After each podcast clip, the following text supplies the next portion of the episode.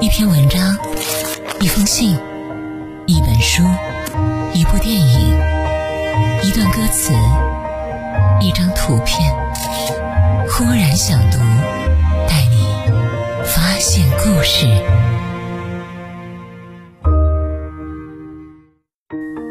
今天忽然想读和大家分享的这篇文章叫做《你的朋友圈里还有朋友吗》。前两天还在念书的表妹打来电话抱怨，为了发朋友圈，周末特意起早赶去看了趟日出，挑了几张美美的照片发朋友圈。过后一看，差点吐血了，寥寥几个赞躺那里，别提多尴尬了。最难受的是，连关系最亲密的那两位朋友也没有任何表示。表妹说，感觉自己被冷落了，问我有没有过类似的经历。有的这种被冷落的感觉，也许很多人都经历过。可是回过头来看，评论和赞又能代表什么呢？我以前也喜欢发朋友圈，也在意自己是不是被关注。那时发条动态，看到底下一排一排的评论，不可否认，真的很高兴。最多的时候，我的通讯录里有四百三十二个人。而扎心的事情是，那时候我因为生病住了次院，发现能打电话的人只有两个。在没有朋友圈之前，能打电话的人是那两个；在有了朋友圈之后，能打电话的人还是那两个。这事儿说起来有点讽刺，但让人很触动。朋友圈常常让人误以为越热闹就拥有的越多，而不联系不互动就是失去。但有句话是这样说的：很多显得像朋友的人，其实不一定是朋友；而很多是朋友的人，倒并不是显得像朋友。时间久了，你会发现，朋友圈的友谊有时候真的不过是一场喧嚣，却并不走心。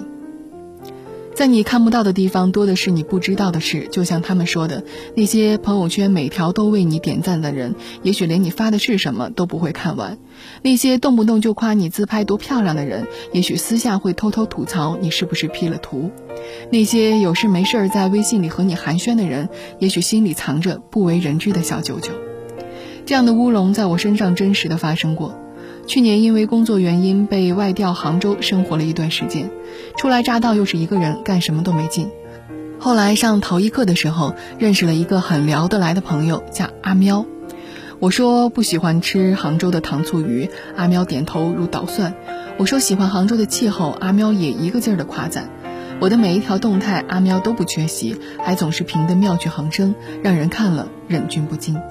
口味相同，兴趣相投，那阵子我们常常在微信上聊得火热，直到后来被阿喵拉着购买了一堆保健品，吃到身体出了毛病才察觉不对。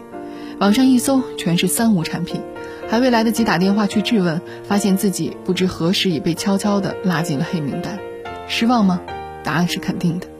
当然，并不是说朋友圈里的情都是塑料情，但仔细看看那个常常跟你互动的人，看似关系亲密的人，私下里你们真的可以交心吗？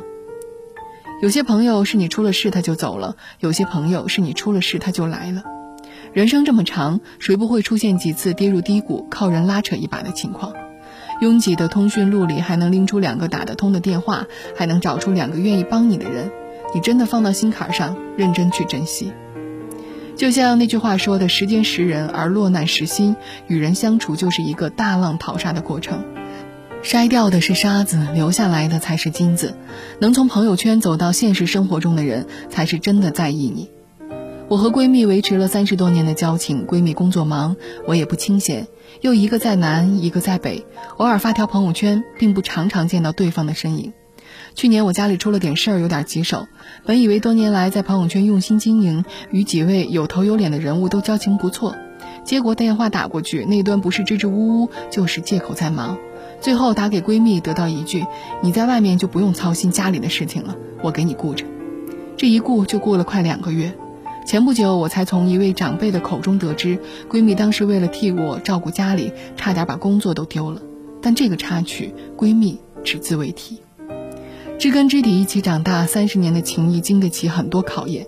无非是你的事情，我能尽一份力就尽一份力；无非是你落难，我不会旁观；无非是你我之间处的是交情而不是功利。什么是最棒的交情？我想应该是各自忙乱互相牵挂。应该是久处不厌闲谈不烦从不敷衍绝不怠慢。应该是你活在我的心里而不必活在我的朋友圈里。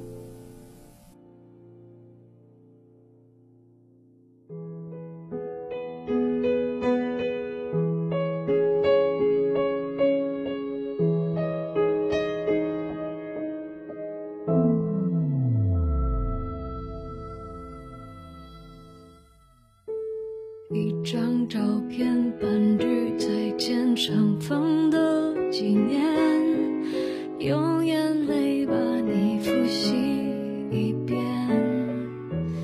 残缺的诗篇，遗忘的誓言。谁能？